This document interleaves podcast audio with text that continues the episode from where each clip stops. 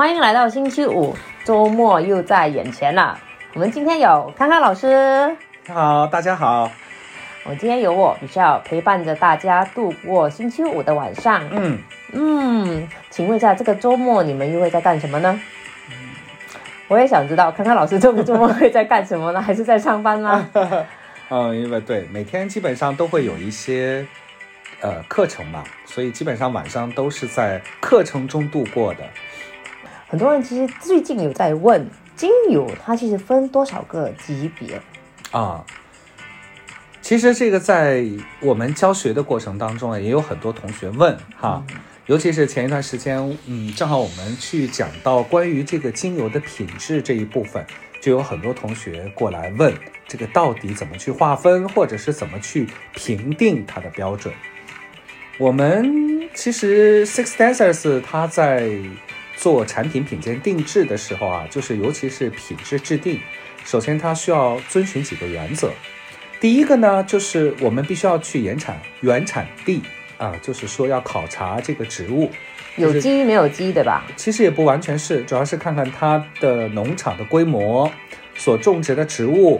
另外呢，植物在种植的时候，比如说土地的耕种情况啊，还有这个植物的生长状况等等，这个呃有很多。比如说，先从植物的生长、种植这一部分，到采收、收割这一部分，以及到植物在萃取过程中的一些蒸馏的技术，因为其实每个工厂还是不太一样的啊，它的这个萃取的技术还是有一些不同的。也是根据环境而定，对不对？有些地方的技术可能在金钱上面的 support 会比较好，它就可能可以用更好的技术去去开发。嗯，不过如果在比较落后的国家的时候，它可能技术上就可能逊了一点。对，可是品品质出来之外呢，其实也是不错的。没错。嗯嗯，那我们呃一般要看这个国家对于这个有机、天然以及对于精油的重视度啊，以及的这个国家是否发达这样子。举个例子，比如说欧洲，嗯，欧洲呢其实有相关的农业有机认证的标准啊，包括美国啊、加拿大等等，它都会有一些有机的认证基准作为一个参考的理论。所以对于我们这个喜欢芳香植物的搬运工啊，我们都叫我们我们 sisters 都是搬运工。对于我们来讲的话，我们当然是希望要品质更高的 XSO 有来进入我们的大家的视野。分享给大家。如果这样子来分等级的话，我们基本上精油三个等级里面会怎么去区分开来呢？一般情况下，我们会有三个不同的级别哈。首先呢，就是如果大家常用 Sisters 会看到有黑色的标签啊，就是黑色。那么纯黑色的一般代表这个品质，在这个所有的就是萃取工艺中是 Sisters 见到过最棒的。就是品质最好的啊，在这里我指的是 Sisters 所看到的，嗯，所以经过了一系列的评定，包括里边的化合物啊，叫有机化学分子，包括呢种植产地的耕种面积、水土污染状况，以及呢农场的这个萃收采收的工艺及技术，来进行一系列的判定，所以这部分我们可以称它为庄园级别，就是说它非常的质量非常的好，就是。分顶级了，对吧？哎，对，没错，分子也是，啊，分布的比较均匀，特别符合大家的这个这个日常生活需要这样子，所以这个是庄园。嗯，那关于黑色盒子呢，其实在我们的 Facebook 里面也可以看得到。嗯，所以今天说的全部等级跟那个指标呢，我们都会放在 Facebook 里面，还有就是我们的官网，其实从那里你就可以找得到。微信你可以搜索 Six Dancer。第二种呢？第二种的话呢是有机了。嗯，对，有机跟天然，其实这个问题哈，嗯，好多人我们说了好多遍，他还是会再问。不过我觉得具体之呢，我觉得还是跟大家强调一下，因为大家在他们的层面里面，他们会觉得说天然本来其实也是可以是大众都可以接受的的有机的等级。那其实有机就像我刚才说的，我们需要取得于这个国家及所属的州际，嗯啊，就是它是哪个州。它对于有机认证品质的核定标准，一般来说，比如欧盟，它对于有机核定标准就比较严苛。它可能涉及到从植物的种植啊、采收、土壤的酸碱度是否有被污染过。植物种植当中呢，这个周边陪伴物质，就是它的伴随物，有有哪些？是否添加了农药，或者是有没有人为过多的干预或添加一些什么成分？就是在灌溉的时候。另外，在萃收过程当中是采用机械化还是人工化的萃收方式？那么在萃取过程中的设备都要进行一系列的评定，最终产生出来就是被认证为有机农业认证和有机认证两个标准。那么农业认证主要是针对土地、土壤和植物原本的种植的情况来进行评定。那么有机认证指的就是刚才我说的一系列哈，从采收、萃收到制作的，就是萃收的工艺以及运用的机器设备等等啊，这两个方面。那么，比如说还有一些有机认证，它是通过药用级别，比如说辅助药品级别，还有呢就是是否符合食品添加这样的功能，比如说美国 USDA 就是这样子一个认证。有些农业认证、有机认证的那个证照呢，其实会在我们的平台上也会出现，嗯，这是第三方认证的，因为我们是真材实料，对对对，所以我们也不怕你们去搜索，品质保证里面是很坚定，要给大家最好的。是。所以在这些细节上，其实我们很注重哦。没错，没错，我们对品质的把控是非常严格的。其实这个也算是我们的底线了。对。那么刚才说完是两种，那么最后一种呢，其实是就是天然的。那么不是说代表又不是庄园又不是有机的，好像就不好。我们首要守住的一个底线就是，它毕竟必须是百分之百 pure essential oil。纯精油，它毕竟是必须是纯正的精油，它里边没有添加任何的防腐剂啊，人工添加的一些单体化合物，以及就是参与，就是让它保证一个是最原始的状态。那么对于其实天然的评定标准，我们也有一套自己的风格。首先呢，对于天然的精油，就是大家看到的普通的白色压纹的白盒子，嗯嗯。那么也算是品种最多的。其实天然的产品当中呢，我们也是严挑细选。有一些国家因为它不具备，或者是它的有机认证是不被国际所承认的，所以我们可能需要在当地进行实际的考察，包括催收的部位啊、催收的耕种的状况、植物的生长情况，以及催收、采收，包括蒸馏、制取设备都要进行全程的监管。其实还有一个最重要的因素，就是我们需要看它的 gcmas 啊，就是精油成分的检测数据。那么从这数据当中，我们也可以知道，第一个是什么品种，第二个就是哪个成分占比的多和寡，来知道这个精油到底是用在什么方面的用途。对，嗯，这些检测 gcmas 呢，其实是。一定要经过的 pure essential oil 的这个部分，没错。可是我觉得有一件事情我们必须要澄清一下，就是在九点九九 absolute 的这个精油，很多人问是不是 pure essential oil，其实我们答案是的，嗯，只是它的萃取的方式的关系，对，所以你会看到它稀释成九点九九人体 maximum 可以接受的这个程度。很多人就不要以为只有蒸馏一百 percent 的 pure essential oil 那才是 pure essential oil，没错。首先呢，就是你拿到的银色的盒子，基本都是我们被稀释的九点九九的精油。那么这些精油基本上有个共同特点，就是它很特别啊，基本都是特别名贵的花香，甚至你都没有听说过的花的名字，特别小众、稀有的，对，非常小众。那么就是关于它是不是香精，我就懒得解释了，因为好多人跟我说，老师这个味道好香好香，是不是什么什么什么？那在这里呢，我们还是那句话，有一句底线，就是它所有的全部都是纯精油。那么它所所运用到的一个方式叫做 CO2 超临界二氧化碳萃取法，是将一些比较很难萃取的花类、珍稀的花类。对蒸馏和溶剂萃取不出来的，可以利用超临界来萃取，这样子。那么萃取出来的呃花的精油啊，它是非常非常珍贵的，而且也是需要耗掉大量的花材，所以价格是非常昂贵的。因为那套机器本来就很昂贵，呃，技术本来就很昂贵。对对，再加上萃取的难度，所以它的价格居高不下。那其实我们稀释成九点九九有几个原因啊？考量，第一个呢，就是如果原精售卖，就是它的产量是非常少的，供不应求。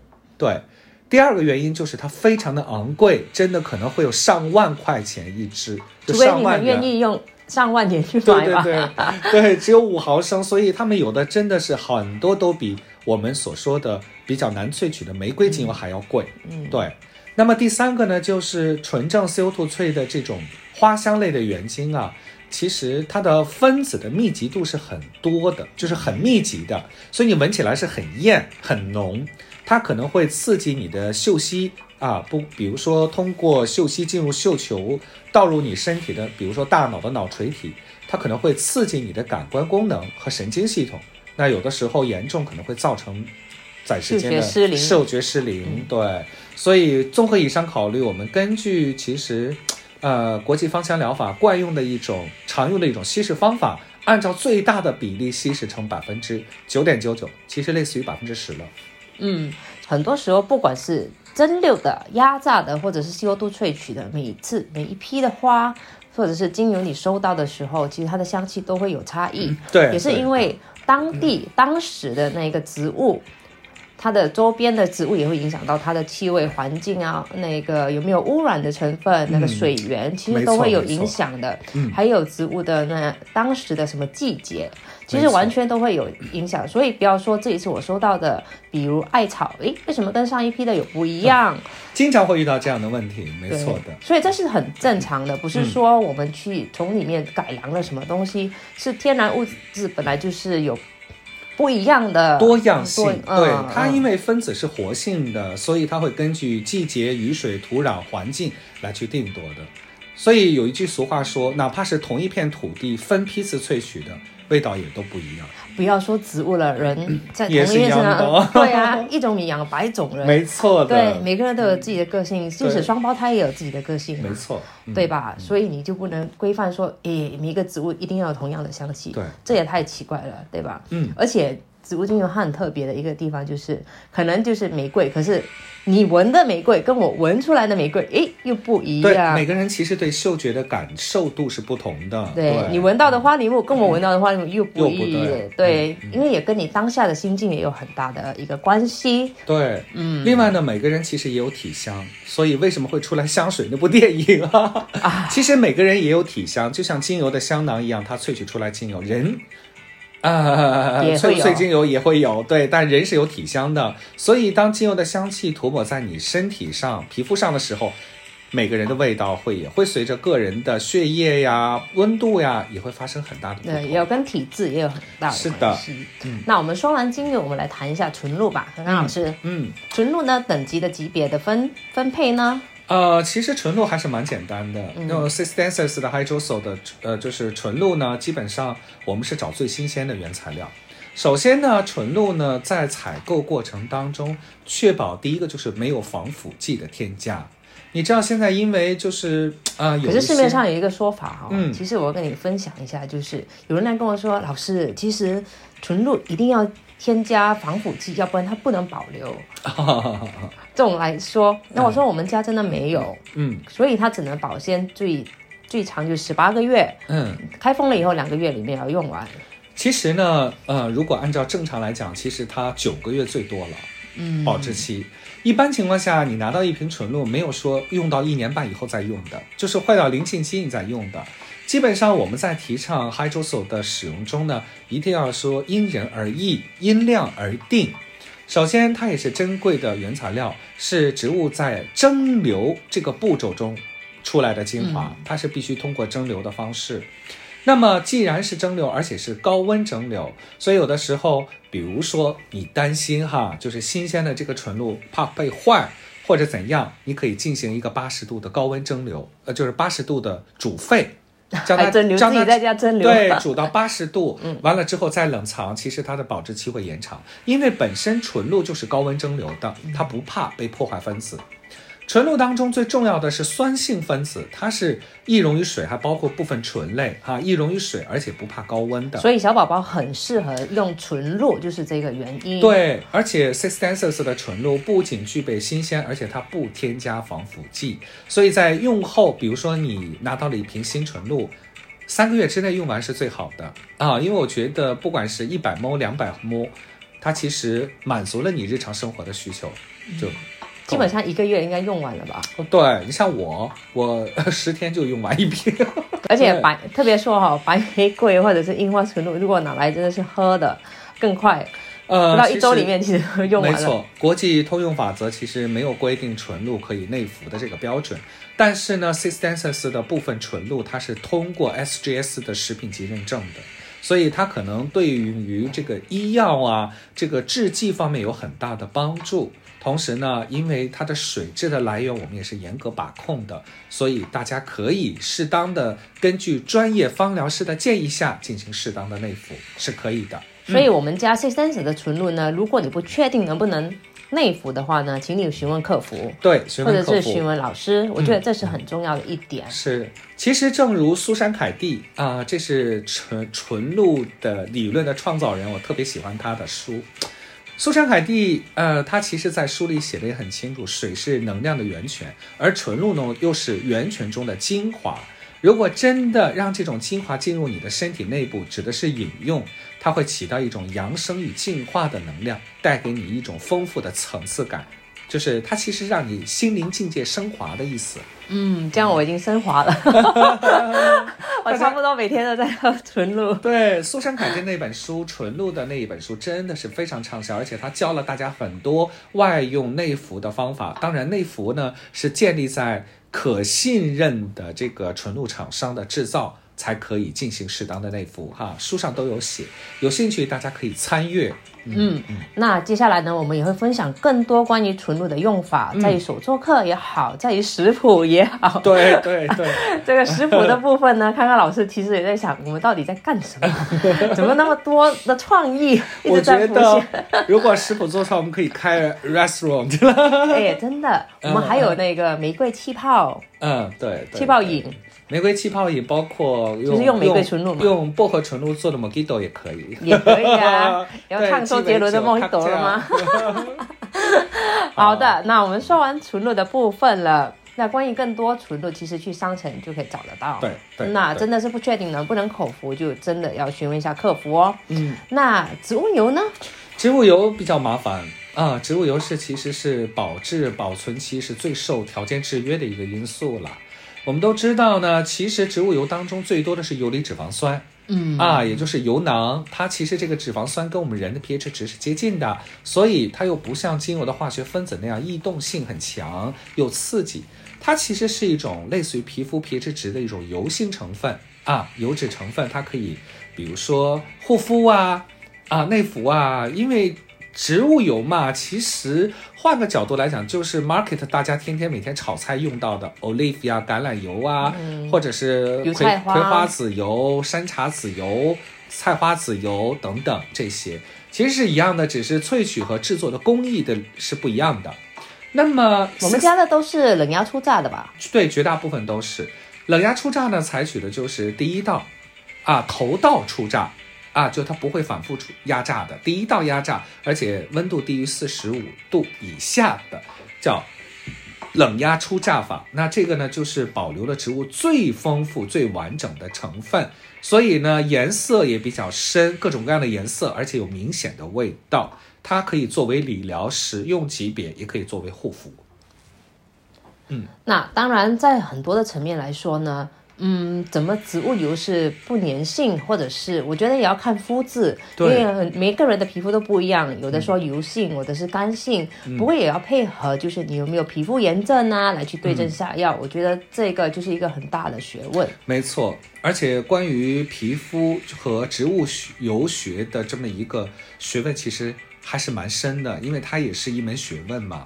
因为每一支植物油的成分其实都不不一样的，那有一些有含的更多的不饱和脂肪酸，可能对于我们细节性的器内脏器官会有很大的帮助。那么有一些含有油酸成分高的，可能对我们护肤比较有帮助，就是比较大啊。另外呢，像对精油使用过敏的人，可以可能是植物油是他最好的伴侣，这样子。对，有些人真的不合适使用精油，没错，它其实开起来闻，他也会觉得过敏，这就好像人对花粉过敏的感觉是一样的。对，所以其实我们说，有时候植物油它本身就是一个 basic 有些人就觉得这样就足够，对那就是我们就足够了，就需要的就好了。而且我们 Six Sense 加好多一系列的，你要什么都有。其实我们有很多，比如说像叫做 Cold Press，就是属于那种 Cold Press Vegetable Oil，就是冷压初榨的，这是一个级别。其实我们也有 Basic Oil。就是甜杏仁、葡萄籽，还有分流椰子油这三种呢。其实包括日后我们会上那个 sunflower 叫什么太阳花籽。太阳花籽。对，像这些呢叫做基底油。真的，大家说的基底油，你可以把它 mix 在一起。哈，基底油呢就是作为精油的延展，保质期呢也算比较长，特别适合做一些 spa 呀、按摩呀的这些啊功能去用，要相对好很多。嗯，那如果你真的是要泡澡的话，记得不是把精油滴在水里面，然后再下去捞哦。他们其实是要用 carrier oil，就是这些植物油来来配好了，先涂抹在身体，才下去泡澡。我觉得这个也要提醒大家一下，是因为老师他们每次来问我说，啊，泡澡的话是不是第一把那个精油滴在水里？我说错，怎么可能？对，而且我建议呢，泡澡的时候呢，是先将精油涂抹在身上，如果精油刺激，一定要稀释用，用植物油稀释用。再去泡澡，但是呢，如果你单独用植物油不加精油的话呢，可能会油乎乎的，洗不干净。对，因为植物油遇热其实就会变质，那你泡澡肯定会水温热嘛，所以可能会造了，比如说氧化了、易耗掉这样子的。那建议大家呢，就是泡澡的时候建议加一些精油涂抹在身上，这样子会起到好的作用。嗯，而且也可以让你真的是达到那个放松的功效，嗯，或者是让你舒缓的功效。对，没错。那关于以上精油、植物油和纯露的级别等级，Six Dancer 呢？康康老师也跟大家解释的很清楚了哈。嗯，关于更多呢，你如果真的是不确定你适合哪一种，那你就询问客服吧。好，客服会在线跟你二十四小时。如果他不睡觉的话，就二十四个小时；如果他睡觉的话，就十八个小时，再跟你就随时在线为大家服务的。嗯，更多可以在微信搜索 Six Dancer，还有在马来西亚的 Facebook。寻找 Six Dancer 马来西亚新加坡，那我们今天的广播就到此为止。谢谢大家，周末愉快哦！谢谢康康老师跟大家分享，谢谢。